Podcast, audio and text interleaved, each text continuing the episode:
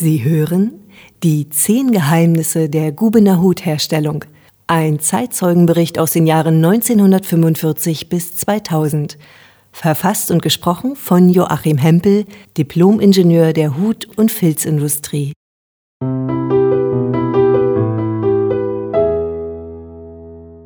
Verehrte Fans für Kopfbedeckung, heute wollen wir uns anhören, wie ein Hasenhaar und eine Merino-Wollfaser zu ihrer Abenteuerreise in das Land des Hutes starten. Und welche Geheimnisse sie noch offenbaren. Zum Beispiel das Beizen, das Windsichten sowie das Fach als Hutfilzgeburt. Für Filzhüte werden mehrere Faserstoffe verwendet, hauptsächlich vom Zahmkanin, Wildkanin oder das berühmte Hasenhaar. Eine zweite Version ist Merino-Schafwolle. Hasen leben im Freien in einer Sasse und sind Wind und Wetter ausgesetzt. Deswegen ist ihr Haar besonders fein und hat auch eine schützende Funktion. Vor allem im Winter mit einer aufgewachsenen Granne. Zur Verständigung. Das Grannenhaar ist ein auf dem Oberfell des Tieres steifes Deckhaar.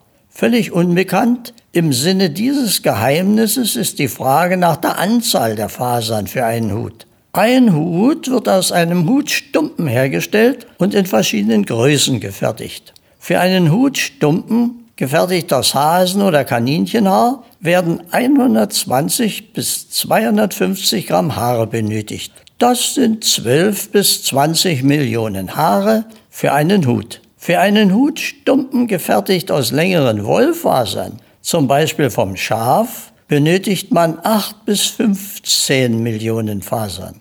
Der Faserstoffanteil, also der Anteil an Haaren für einen Damenhut, eine Damenkappe oder einen Fez, ist gegenüber einem Zimmermannshut natürlich kleiner. Die Faserstoffaufbereitung für den Hutfilz kennt zwei unterschiedliche Verfahren. Einmal für das Haar vom Kanin, Hasen bis 50 mm Länge und dann für Wolle vom Schaf bis 80 mm Länge auf sogenannten Krempelmaschinen. Ein spezieller Arbeitsschritt zur Faseraufbereitung ist die Vorbereitung der Oberflächenstruktur der Keratinfaser der Haare. Als Vorstufe zum Filzen und Falken der Haare müssen diese einer Kräuselung unterzogen werden, da das Haar nämlich eine glatte Struktur aufweist. Bei der Schafwolle ist die Kräuselung von Natur aus gegeben.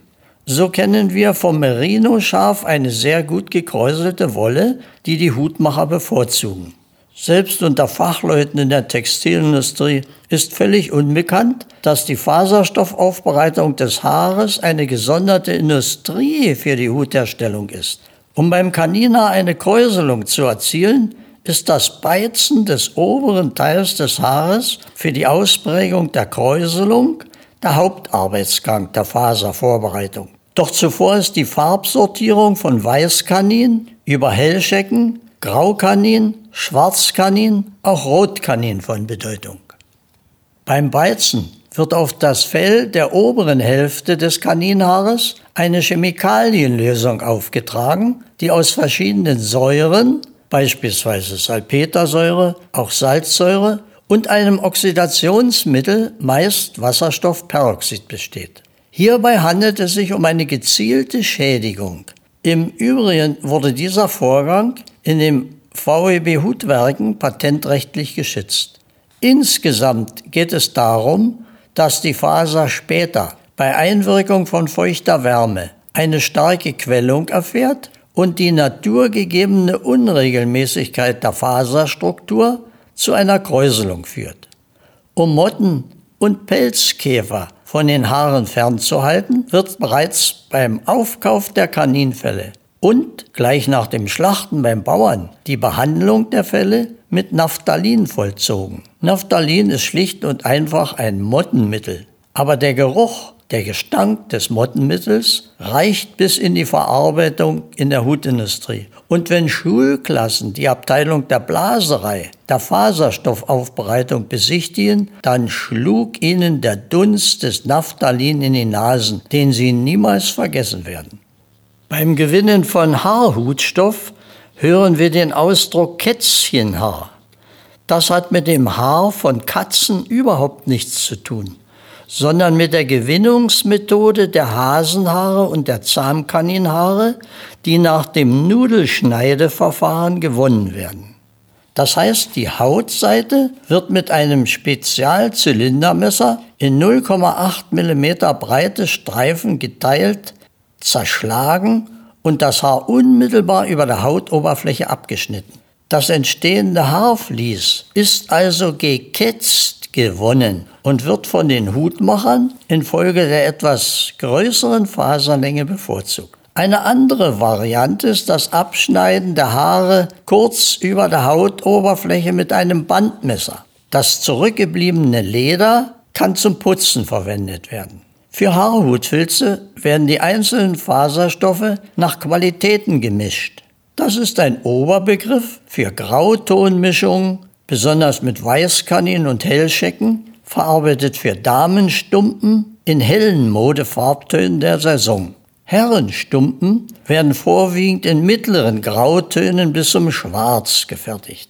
Das Mischen der Faserstoffe erfolgt auch zielgerichtet im Stumpen für die verschiedenen Oberflächenveredelungen am Hut, wie glatt geschliffen, velurartig, Wildleder oder dem Pelzcharakter.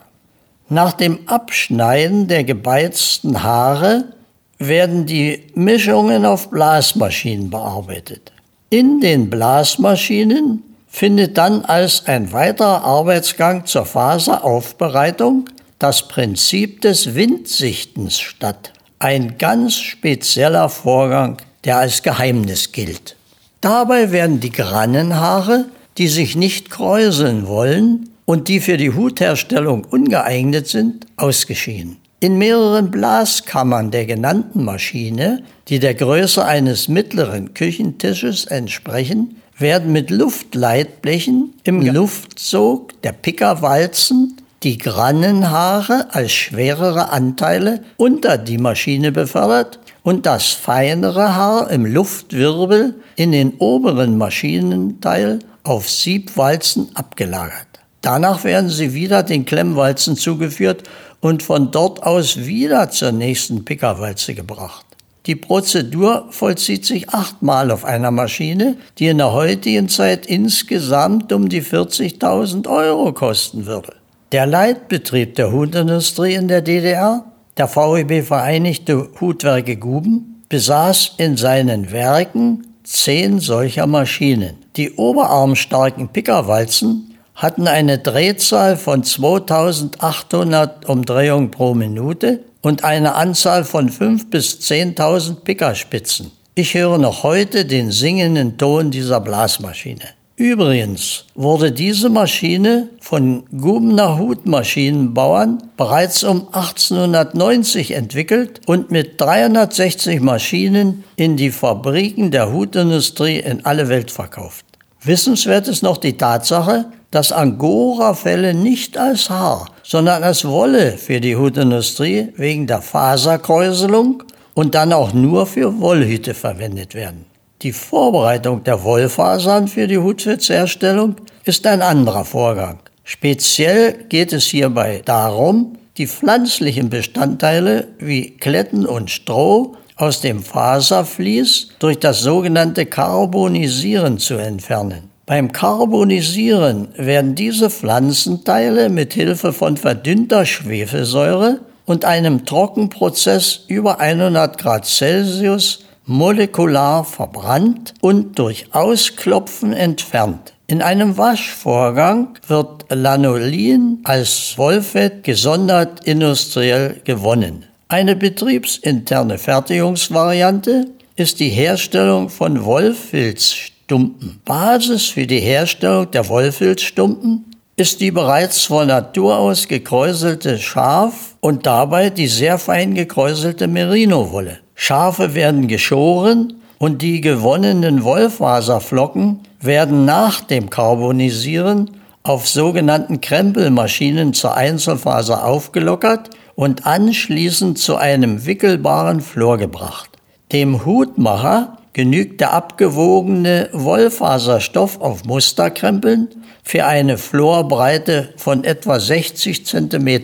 Dieser Faserflor wird auf einen sogenannten Doppelkonus gewickelt. Fleißige Frauenhände achten dabei darauf, dass die Schichtdicke des Faserstoffes auf diesen Doppelkonus faltenfrei gewickelt wird. Besonders die Polkappe muss faltenfrei sein. Im Anschluss wird dieser gewickelte Faserflor in der Mitte aufgeschnitten und es entstehen zwei Wollfache, der sogenannte Zwilling. Eine Wollfachwicklerin konnte in einer Schicht das ist reine Arbeitszeit von sieben einer Viertelstunde, um die 300 Wollfache herstellen. Wesentlich komplizierter ist die Herstellung eines Haarfilzfaches auf der Fachmaschine. Eine solche Maschine wurde von dem VEB Vereinigte Hutwerke Guben und den Konstrukteuren des Hutmaschinenbaus, insbesondere dem Chefkonstrukteur Hans Scheimler, auf eine Weltneuheit gebracht. Das Prinzip der Fachmaschine ist wie folgt einfach erklärt. In ihr, also dem großen automatischen Konusbereich, im Übrigen das Zauberwerk der Hutmacherei, entsteht aus unzähligen einzelnen Haarfasern binnen weniger Sekunden ein zusammenhängendes Gebilde, das Fach. Aus ihm wiederum entsteht dann durch weitere geeignete Bearbeitung der Hutstumpen. Die Verteilung der Haarmenge auf die Fachglocke wird dabei über Luftschieber automatisch geregelt. Ebenso das Gewicht des Faches über Unterdrucktaster und Schalter. So konnte mit dieser automatisierten Technik ein Hutmacher zwei Fachmaschinen bedienen und dabei in einer Schicht Reinigungszeiten und Vorbehandlungszeiten abgerechnet, in sieben Stunden reiner Arbeitszeit um 800 Hutfacher herstellen. Das war Weltspitze in Guben im Jahr 1985 entwickelt und praxiswirksam erreicht. Im Übrigen besaß die volkseigene Gubener Hutindustrie acht derartige Fachmaschinen, die einen heutigen Herstellungswert mit B- und Entlüftungsanlagen für etwa 140.000 Euro pro Maschine haben. Eine der allgemeinen Fachwelt völlig unbekannte Größenordnung wenn es um die Hutherstellung geht und die Maschinentechnik dazu. Noch einige Bemerkungen zur Funktion der Art der Fachmaschine.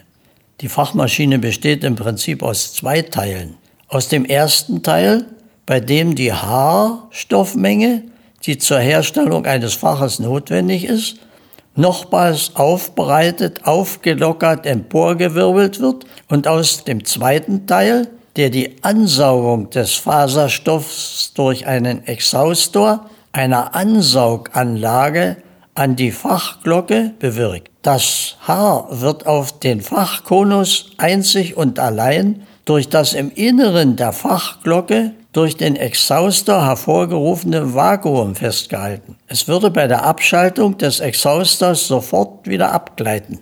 Um aber ein Abfallen der Haarmenge zu verhindern, und dieser gleichzeitig einen ersten Zusammenhalt zu geben, wird sie, sobald die gesamte für den einzelnen Hut bestimmte Haarmenge an die Fachglocke angesaugt ist, unter langsam stärker werdendem Druck mit fein zerstäubtem Heißwasser, etwa 10 bis 12 Liter pro Fach, aus einem in dem Fachgehäuse eingebauten Spritzapparat bebraust. Das Überbrausen geschieht bereits bei geöffneter Fachtür. Das fein zerstäubte Heißwasser durchdringt infolge der noch wirkenden Saugkraft des Exhaustors vollkommen die Haarschicht und binnen weniger Sekunden vollzieht sich unter der Wirkung dieser beiden Komponenten, also Durchdringen mit Heißwasser, der Saugkraft des Exhausters, die erste leichte Verschlingung der Haare, sodass diese genügend Zusammenhalt bekommen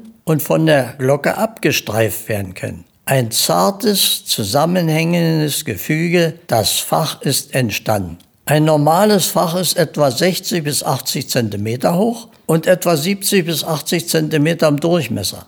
Also mindestens dreimal so groß wie später der fertige Stumpen. Eine geheimnisvolle Aktivität. Nichts wird verklebt. Nichts wird mit irgendwelchen weiteren Chemikalien behandelt. Alles ist eine Frage der Schiebewirkung mechanischer Energie und der Tricks der Hutmacher in der Filz- und Waldtheorie. An dieser Stelle eine auch für die Fachwelt der Textilindustrie völlig unbekannte Größe. Unter den vielen Kopfbedeckungsherstellungsvarianten vom Hut dem Barett, der Kappe, der Mütze, dem Fez, ist die Hutfilzherstellung eine solche Spezialität, dass es sich deutlich von der Verarbeitung von Gewebe aus gestrickten, gewirkten oder synthetischen Fasern für die Hutherstellung unterscheidet. So verlassen wir das Land der Abenteuer der Faserstoffaufbereitung, des Gebot des Hutfaches vom Zwilling oder dem Einzelkind als Haarfach auf der Fachmaschine und erinnern uns an den Song, den der Großvater auf jeden Fall zum Gartenfest auf den Lippen hatte. Herr Wirt, wo ist mein Hut? Der war neu, der war gut. Oder wenn Tante Else sang, mein Hut, der hat drei Ecken, Du sollst ihn nicht verstecken, drei Ecken hat mein Hut. Übrigens, im Gubener Hut- und Industriemuseum werden in dem dort zu sehenden Film unter dem Titel Wie ein Hut entsteht, ganz genau diese eben von mir beschriebenen Arbeitsschritte anschaulich dargestellt. Ein Besuch lohnt sich in jedem Fall. Dann auf Wiedersehen. Bis zur nächsten Folge.